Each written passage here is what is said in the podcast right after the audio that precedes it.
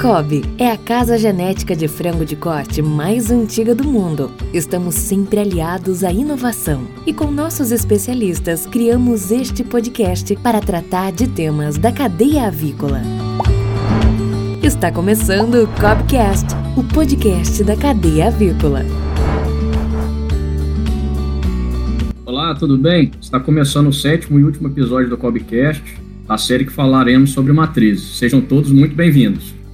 Eu sou Rodrigo Baião, trabalho na avicultura desde 2010, estou há cinco anos na COB, atuando nos estados do norte e nordeste do país, no atendimento técnico de matrizes, frango de corte, incubatório e abatedor. É, hoje irei apresentar o sétimo episódio do Cobcast da série de matrizes. E antes de começarmos, gostaria de agradecer a todos os ouvintes que têm acompanhado o Cobcast, dizer que é um prazer para nós dividirmos a nossa experiência e esclarecer dúvidas sobre o mundo avícola com todos vocês. Neste episódio, vamos falar e entender mais sobre gestão de números na produção de matrizes. Quem vai estar comigo aqui, ninguém melhor do que o Conrado Quintanilha. Conrado aí, que é nosso colega na COB, a quem todo mundo recorre é, na hora de fazer e falar de análises mais complexas de números, a gente sempre recorre à ajuda do Conrado, um colega que está sempre em parceria com a gente. Conrado é responsável pelas análises de dados e comparativos econômicos dos clientes atua como especialista em rendimento e teste de performance. Está aí já há 13 anos na COB, né, Conrado? É, já atuou, inclusive, como gestor na, re, na recria e na produção das granjas internas de avós. Então, tem uma vasta experiência aí no, na atividade e ninguém melhor do que o Conrado para falar de, de dados aqui com a gente. E aí, Conrado, tudo bem? Seja bem-vindo. Tudo bem, Baião. Obrigado aqui por ter esse bate-papo. Aí Vamos ver se a gente consegue ajudar e tirar as dúvidas que, que possam surgir. Como a gente é, já disse anteriormente, o tema de hoje do podcast é a gestão de números na produção avícola. E aí, para começar esse bate-papo, Conrado, eu queria apresentar aqui um resultado de uma pesquisa que a gente fez com mais de 50 gestores de, de empresas no Brasil, mais de 50 empresas, e dentro dessa entrevista, a gente teve um resultado de que 81% desses gestores achavam muito importante a gestão de números de lotes. 17% deles achavam crítico. Mas, ao mesmo tempo, 43% só das empresas acreditam que tem uma boa gestão desses números. Então, se como apontou essa pesquisa, é quase que um consenso a importância né, da gestão de dados na, na cadeia avícola, é, na sua opinião, Conrado, por que você acha que é tão comum que as iniciativas nesse sentido falham ou não têm um nível de profissionalismo que deveria ter? Bom, Baião, do que a gente costuma ver por aí, normalmente quando nós somos convidados a discutir mais a fundo a gestão de dados nas empresas, a gente passa primeiramente por uma questão cultural das empresas, né? E algumas com relação à priorização de tarefas também. A gente sabe que dentro da nossa atividade, né, ela é muito dinâmica. Do lado cultural das empresas, nós temos a tendência de passar o tempo correndo atrás de resolver problemas. Né? É uma granja que deu problema no exaustor, ou que faltou água, ou que está dando uma mortalidade, né? E muitas vezes a gestão de dados pode nos ajudar a prevenir esses problemas. Né? Então nós trabalhamos muito como bombeiros e trabalhamos pouco aí na prevenção. E muitas vezes não é dado a devida importância a essa coleta de dados. É, normalmente, as empresas não têm uma pessoa que é responsável por captar esses dados, por analisar esses dados, por apresentar esse número. Fica sempre a cargo é, do gestor mesmo, ou às vezes de um auxiliar ali, que mas que faz outros trabalhos. E quando tem que priorizar alguma coisa, é lógico que a gestão desses dados ela vai ser colocada de maneira secundária. Né? Um outro ponto que a gente vê também é com relação à confiança desses dados coletados. Né? Isso também está enraizado na cultura da empresa.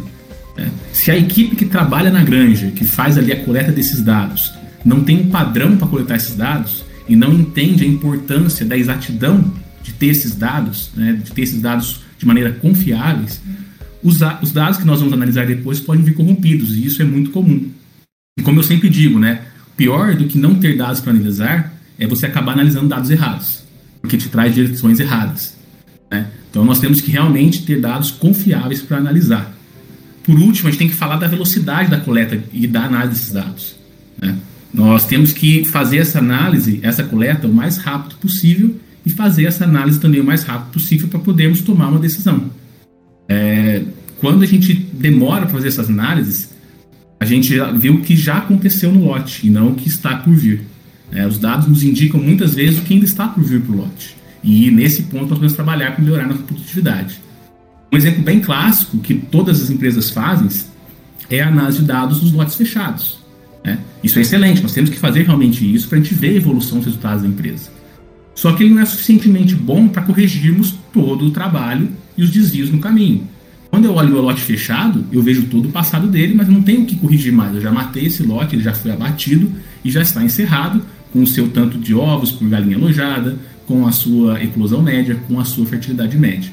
Quando eu trabalho corrigindo esses, esses desvios no caminho, olhando, por exemplo, um ganho de peso de uma semana para outra mais detalhadamente, junto com isso vendo um aumento no peso do ovo, ao mesmo tempo que vejo a variação da uniformidade, a subida de produção, eu consigo tomar decisões para o próximo passo, para a próxima semana, para o próximo dia, onde eu posso ajustar essa rota, vendo se é, a galinha está desviando para um, uma maior produção, menor produção, um aumento do peso de ovo ou uma diminuição, e com isso temos melhores resultados, elevando nossas produtividades.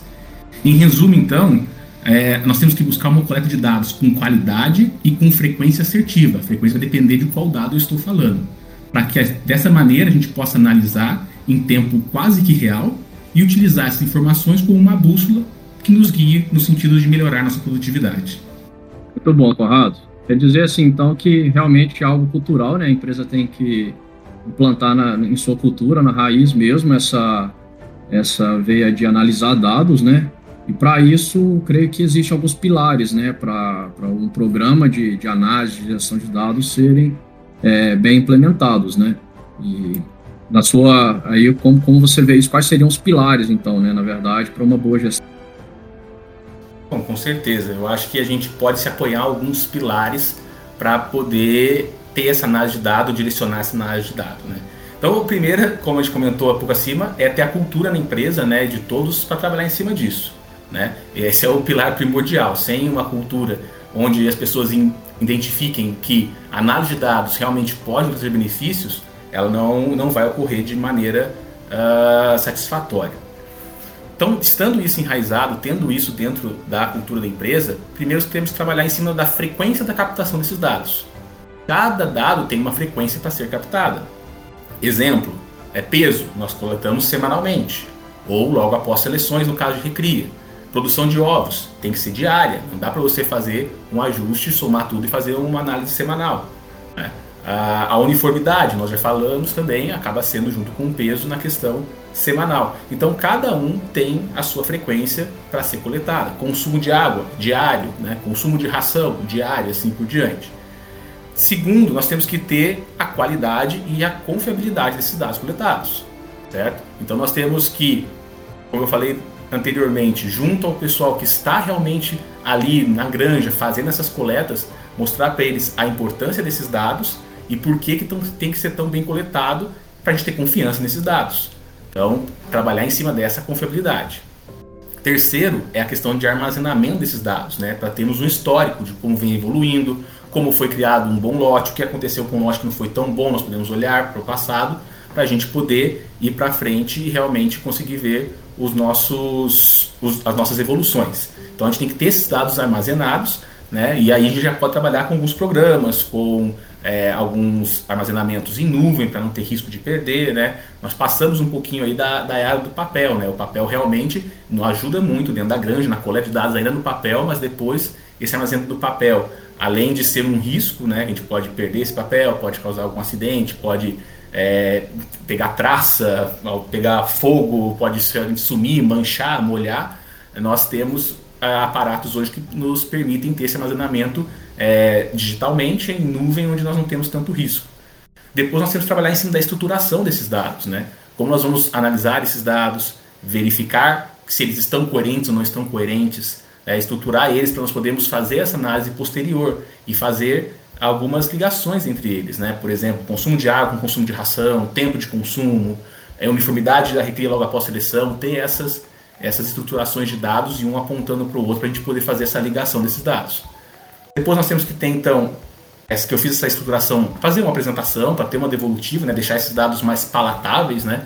Nós sabemos que a maioria das pessoas que trabalham na avicultura, técnicos, veterinários, agrônomos ou tecnistas, não tem uma tendência tão boa para números, né? Então acaba muitas vezes vindo de uma forma mais gráfica, sendo mais é, mais palatável. Então trabalhar nessa apresentação para poder ser mais visual. Mas temos trabalho de todos os jeitos. Tem pessoas que são mais de tabelas, pessoas que são mais de gráficos e colocarmos de maneiras diferentes para poder alcançarmos todas as pessoas da empresa.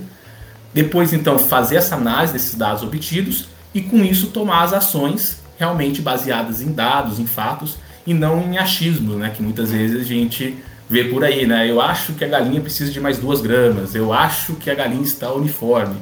Não, a gente não acha, a gente tem que ter dados para isso e nos mostrar. Né? Lógico que a experiência, o sentimento, ele tem que existir, mas, como diz o ditado antigo, né, contra fatos e dados não existem argumentos que possam ser contrários.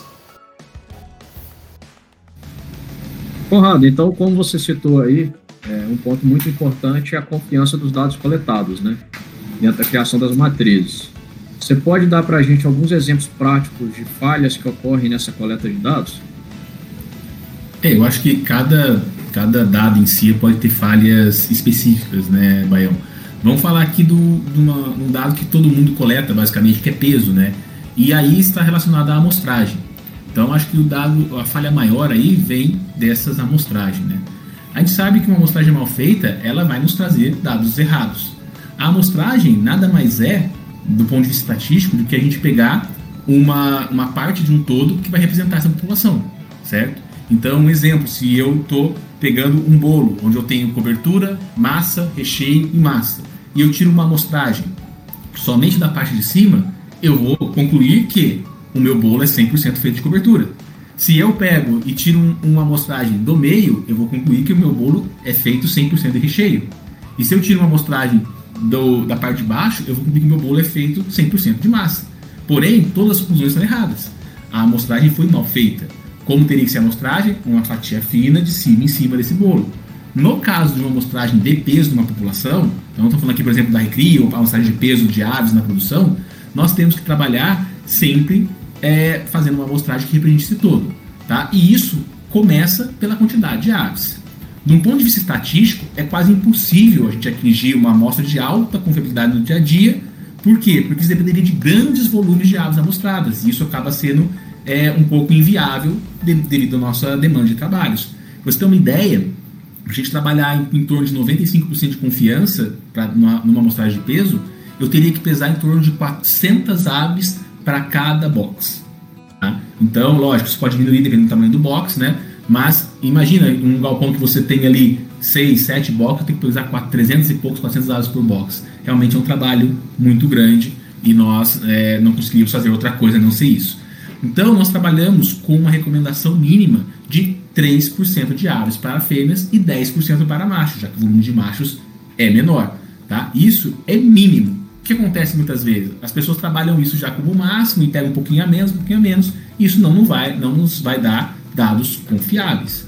Então, esse é o primeiro ponto da amostragem. Trabalhar realmente com essa quantidade. Esse é o mínimo. Pode ser um pouquinho mais, pode ser um pouquinho mais. Um outro ponto está relacionado a boxes pequenos. Muitas vezes nós temos alguns boxes de aves super leves, de aves ali que estão numa categoria de ponta, né, ou super pesadas, onde tem poucas aves, tenho 50 aves no box. Se eu fosse pesar 3%, eu pesaria uma ave meia, né? Então, uma ou duas aves, lembre-se, sempre que a gente vai arredondar isso para cima, né? Então, pesaria duas aves. Como duas aves vai representar um lote? É, realmente não tem como. Então, quando eu trabalho com boxes pequenos, nós trabalhamos com no mínimo 10 aves. Então a regra de amostragem para a box de recria é mínimo 10 aves e mínimo 3%, aquilo que for maior, certo? Então sempre trabalhar com um número maior. E no caso de machos, mínimo 10 aves, mínimo 10%, aquilo que for maior. Esse é um princípio para amostragem. Então é um erro que já no processo de captação de dados já não pode trazer algum erro. Um outro ponto está relacionado também a como fazer essa amostragem. Muitas vezes o pessoal faz um cercadinho num lugar só e faz aquela quantidade de aves. Nós sabemos que dependendo do tamanho do box, nós temos algumas empresas que trabalham com boxes bem grandes de recria, ou no caso de produção, que é um lado inteiro sem divisão de box, eu tenho que fazer em vários pontos do galpão. Né? Representar, pegar realmente a dispersão. Pô, é como se eu fizesse uma, dentro de, um, de, uma pesquisa no Brasil e fosse fazer uma amostragem somente no estado de São Paulo e dizer que isso é representação do Brasil. Ou fazer uma pesquisa somente é, em Recife e dizer que essas respostas representam o Brasil.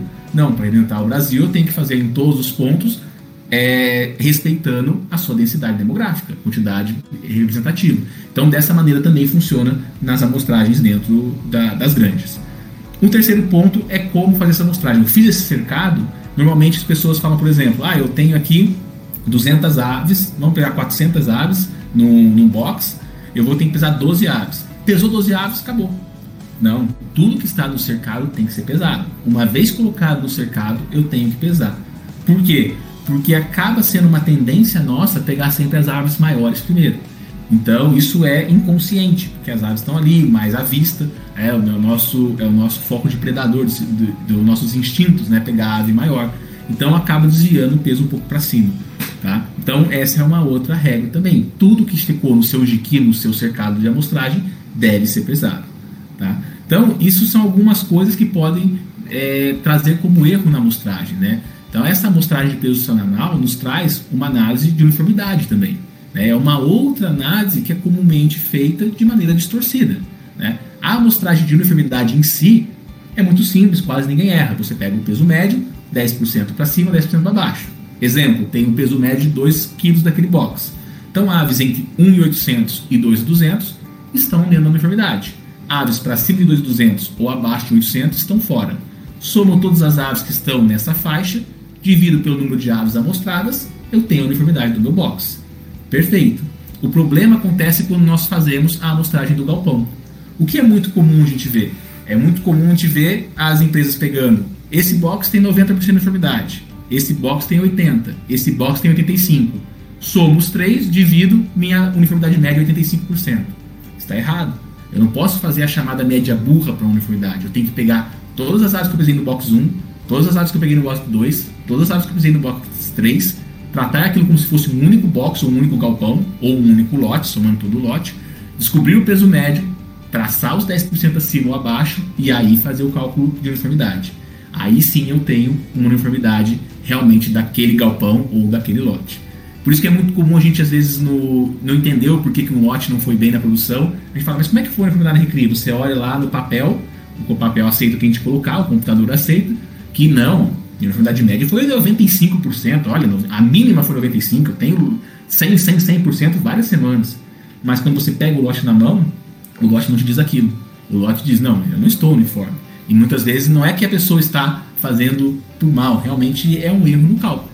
Então isso é muito comum a gente ver. A gente pode falar de números outros, mas a uniformidade é um que realmente acontece e o peso, a, a amostragem de peso é o que a gente mais vê falhas aí pelo Brasilzão afora. Perfeito, Conrado. Isso explica muita coisa na recria. Você acabou de dizer aí. Às vezes a gente vê é, lotes e outros lotes com muita volatilidade de peso, né? Uma semana está acima do, do, padrão, outra semana está abaixo, uma semana está acima, está abaixo, fica aquela gangorra no peso, né?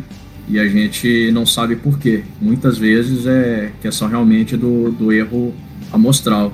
E muitos lotes que a gente vê também perpetuando ali ao longo dos anos nas empresas com só com uniformidade acima de 95%, 100%, coisa que não existe, né? A gente sabe a dificuldade que é para manter um lote bem uniforme.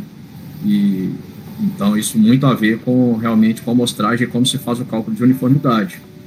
E você também pontuou, e eu acho que muito importante isso, o bom gestor, né, os que está na granja ali realmente, vai entrar na granja e vai ver que não é aquele, não, não é aquilo que está no papel. Para ele, tudo bem, ele viu que não é, ele sabe que vai atuar. Mas quando a gente vai analisar para trás, você não tem condição mais de entrar no lote e ver se a galinha estava uniforme ou não estava uniforme, né? Então, se você pega um lote na hora de fazer um fechamento e quer descobrir o que quer rastrear para poder atuar naquilo, o que que não teve um bom tempo de produção, por exemplo, e vai pegar na recria as uniformidades todas muito boas, o cara fica fica mascarado que aquilo ali era um problema na granja. Exato, e acaba a gente tomando decisões erradas, novamente em cima de dados errados. Né? Então a gente acaba é, se perdendo um pouco, né? E não porque a gente não saiba o caminho, que a gente não tem o GPS para nos guiar, mas no caso para trás, nós não temos tudo aquilo que veio de trás para poder nos guiar daqui para frente. Né? Nós não conseguimos olhar para trás e ter confiança naquelas pegadas que ficaram. Então é, é muito difícil para a gente trabalhar em cima de dados errados, como eu falei lá no começo. Né? Pior do que não ter dado nenhum é você analisar dados errados. Perfeito. Isso aí, Conrado. Uh, eu queria também agora falar de um outro resultado da nossa pesquisa. Eu achei bem interessante e queria discutir isso aqui com você. Ela apontou para a gente ali, aquela pesquisa com mais de 50 empresas, e os gestores é, consideram que a elaboração do GAD é muito importante ou crítico para o desempenho do lote. Mas também foi apontado por esses mesmos gestores, a maioria deles acha fácil a elaboração do GAD das aves. Porém, eu pessoalmente considero que a gente ter um GAD assertivo, a gente tem que ter dado confiável, certo? E nessa mesma pesquisa, como eu já falei no início do podcast, a maioria dos gestores também aponta que a gestão dos dados é intermediária ou ruim. Então, como que você vê essa incoerência aí na, nessas respostas? Eu acho que como você disse, né, isso já aponta para a gente que a gente não dá devida importância aos dados. Né? É muito normal a gente ver esses gestores fazendo o arrazoamento com base em tabelas. Né? Nós temos a, a, o guia da genética, onde nós temos o peso ideal para a semana e o GAD ideal para a semana. O que a gente vê muito comumente? O gestor pega esse, essa tabela e vê: minha galinha está com 12 semanas, o peso deveria ser esse, o GAD deveria ser esse. A galinha está 50 gramas abaixo, eu vou dar uma grama acima. Mas ele não vê o histórico, ele não vê essa galinha como estava semana passada, ele não vê como é que foi o peso de 4 semanas, o peso de 8 semanas, ele não verifica a uniformidade disso, ele não vê o quanto vem ganhando de ração, ele não verifica se foi feita seleção ou não foi feita seleção, se as galinhas foram misturadas. Tudo isso são dados que nós precisamos analisar para fazer, por exemplo, um assoamento. Mas isso aqui, existem outras inúmeras coisas que a gente tem que falar de dados. Nós estamos seguindo aqui com base em raçoamento, em GAD, mas todos os outros dados são da mesma maneira. Né? Por exemplo, uma subida de ração para pico. A gente vai olhar qual que foi a produção de ontem, a produção de hoje, como é que foi a semana passada, como é que está vindo o peso do ovo, como é que está o peso da galinha, reserva de gordura. Não é simplesmente olhar, está com tanto de produção, vou dar tanto de ração. Então, porque a gente não tem, às vezes, dados históricos confiáveis. Então, nós identificamos nessa pesquisa, como você disse, que os gestores acham que é fácil fazer o GAD, mesmo não confiando nos seus dados. Então, é uma incoerência. Como é que eu vou. Eu preciso desses dados para fazer um GAD. Eu preciso realmente ter confiança nesses dados para poder fazer um GAD eficiente. Realmente, colocar um número qualquer como GAD seria fácil. A gente sabe que tem inúmeros gestores que têm uma experiência vasta e realmente conseguem fazê-lo com maestria. Mas esses dados errados podem fazer com que a gente pegue um caminho errado também. Legal. E aí entra, acho que novamente, a importância das pessoas para estruturar esses dados. Né? A gente tem exemplo de algumas empresas que fazem um cálculo de AD semanal em reunião semanal com uma pessoa responsável de cada setor. Então, tem gente para indicar ali se a ave está com conformação de carcaça, se ela tem uniformidade ou não, para dar suporte a, ao cálculo de AD. E uma pessoa é, já de outro setor para falar, por exemplo, qual que é o nível de, de nutriente que está sendo ingerido ali naquela semana, né? qual que é a fórmula de ração que está em andamento naquele, naquele momento. E aí, entre equipe, fazer, é, entrar no consenso aí e fazer um cálculo de AD semanal mais preciso, né? Então a gente vê aí a importância de, da pessoa é, responsável pelos dados de cada setor. Com certeza, isso auxilia muito, né? De ter outras opiniões, né? Mas realmente, além dos dados, a gente ter as pessoas que estão em contato com a ave. Nós sabemos que muitas vezes o gestor, o gerente, o supervisor, qual é o nome do cargo, é, não consegue entrar em todas as granjas toda semana, né? Então, nós precisamos ter esse apoio é, das pessoas que estão ali e realmente ver como está a condução da galinha, fora os dados, a questão realmente da galinha, pegar a galinha. Assim, os dados nunca vão substituir esse contato com a ave. Por melhor que seja o nosso sistema, por melhor que seja a captação dos dados, nós temos que ter esse contato com a ave, nós temos que realmente verificar o flash, verificar o tamanho da galinha, verificar peso, ver se essa uniformidade está com algum erro ou não, esse peso está com um erro ou não. Né? Essa a, a experiência do gestor não vai ser substituída nunca. Ele realmente vai estar precisando ir a campo, ele precisa pegar a galinha, ele precisa entrar no lote para poder verificar se algum possível erro pode estar acontecendo, que muitas vezes realmente acontece, todos nós somos passíveis de erros. Exato. designar a função correta para a pessoa correta, né? É, como você disse, Sim. às vezes uma pessoa que está fazendo um cálculo de GAD é, é, uma pessoa que não visitou o lote, que não tem condição de visitar o lote uma vez por semana. Então, ela não. Seria um erro deixar na mão dessa pessoa fazer um cálculo de GAD semanal, né? Exato. Seria designar para as pessoas corretas essa, esse papel dessa etapa da gestão de dados. Perfeito. Eu acho que são inúmeros dados que eu acho que a gente poderia ficar discutindo aqui, né, na produção de matrizes, inúmeros, inúmeros itens que geram dados, que geram, que, que demandam gestão. Já falou aí de peso semanal, de uniformidade, de GAD. Teriam vários outros que a gente poderia ficar falando aqui, peso de ovo, fertilidade, eclosão, aí na produção entrariam vários outros. Mas dois deles não poderiam, a gente não pode deixar de falar aqui, porque indicam diretamente a produtividade do lote, né? Que é o cálculo de produção semanal e o cálculo de fechamento de produção de ovos do lote. Aí eu queria que você desse uma ajuda aí, falasse um pouquinho sobre esses dois. É, esses dois cálculos, eles parecem muito simples, mas às vezes podem acontecer alguns erros. Eles realmente não são complicados de fazer, mas existem alguns erros é, mais voltados a como cada um enxerga que esse, quais os dados devem entrar nessas contas. Né? O cálculo de produção diária realmente não tem discussão, todo mundo faz muito simples, é a quantidade de ovos produzidas no dia dividido pela quantidade de aves naquele dia. Os erros acontecem um pouco na produção semanal, quando a gente vê algumas empresas trabalham com pega a quantidade de ovos produzidos na semana, divide por 7 e divide pelo número de aves que iniciou a semana ou que terminou a semana. Tanto um quanto o outro está errado, né? Se eu usar o número de aves que começou a semana, eu estou baixando a minha produção. E se eu usar o número de aves que finalizou a semana, eu estou aumentando, já que eu não estou contabilizando aquelas aves que morreram durante a semana, mas que porventura tiveram alguma postura. Então, realmente, essa é uma falha que a gente costuma ver. A maneira mais correta é trabalhar dentro de uma, né, de uma conta ponderada. Então, eu pego a quantidade de ovos de, de domingo, segunda, terça, quarta até sábado, somo, pega a quantidade de galinhas de domingo, segunda, somo, pega esse total de ovos e o total de galinhas. Dessa maneira eu estou fazendo uma ponderação e aí seria realmente o quanto de produção naquela semana. Tá? Para a produção semanal, essa é a maneira mais indicada de se fazer. Para o fechamento de lote, acontece também alguns erros com relação a como se fazer, porque a gente depende da empresa trabalha de uma maneira, mas é uma maneira muito simples de fazer. Total de ovos produzidos pelo lote dividido pelo número de galinhas na capitalização. Aqui, no caso, não considera a mortalidade, porque a galinha que capitalizou, ela entra para a gente na conta. Conrado, por que a gente usa então no semanal de desconto da mortalidade? Porque eu estou usando essa produção para saber se eu vou dar incremento ou não de ração. Mas na produção de ovos, nós levamos sempre em consideração o número de galinhas alojadas. Então, por isso a gente fala ovos por ave alojada. Então, total de ovos no lote dividido pelo número de aves capitalizadas na produção. Perfeito. E aí tem, né, nesse fechamento de lote, às vezes fica aquela confusão de, de fazer o ajuste né, para 60 semanas, 65 semanas ou 70 semanas. E como que deve ser feito na, na prática para a gente ter uma base comparativa igual para todos os lotes? É, nós temos, temos como trabalhar com comparação a partir da mesma base. Como premissa, ah, nós trabalhamos na COB, a maioria das empresas também trabalham assim, com a base de comparação em 65 semanas.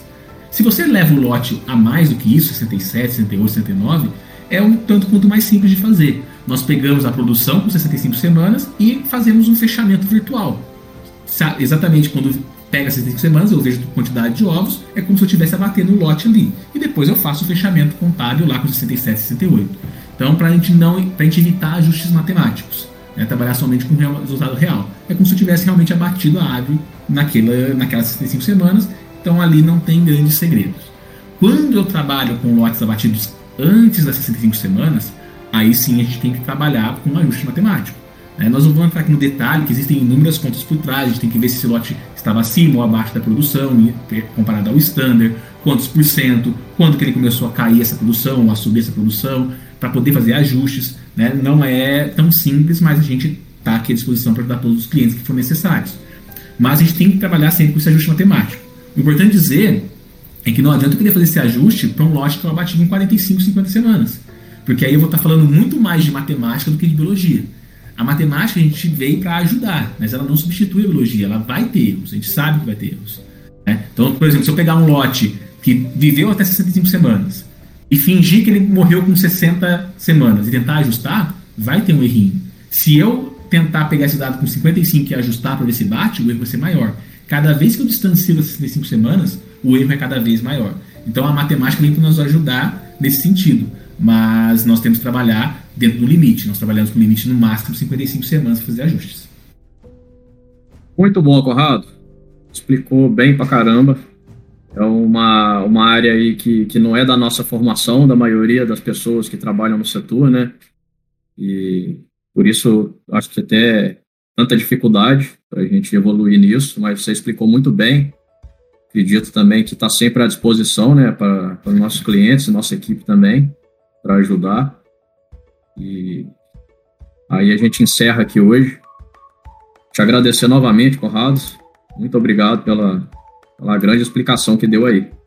Se me permite, Rodrigo, eu gostaria só de deixar uma dica para quem acha que os seus dados ainda não estão muito confiáveis. Né? Para quem já tem os dados confiáveis, acredita nisso, tentar se melhorar. Mas para aquela pessoa que, porventura, na sua empresa, acredita que os seus dados ainda não estão confiáveis, deveria, tem que melhorar, eu acho que o primeiro ponto é treinar as pessoas e trabalhem com dados básicos inicialmente. Foquem em conseguir dados confiáveis e não todos os dados possíveis. Nós sabemos que a nossa produção gera inúmeros dados. A gente pode gerar temperatura de hora em hora nos nossos painéis.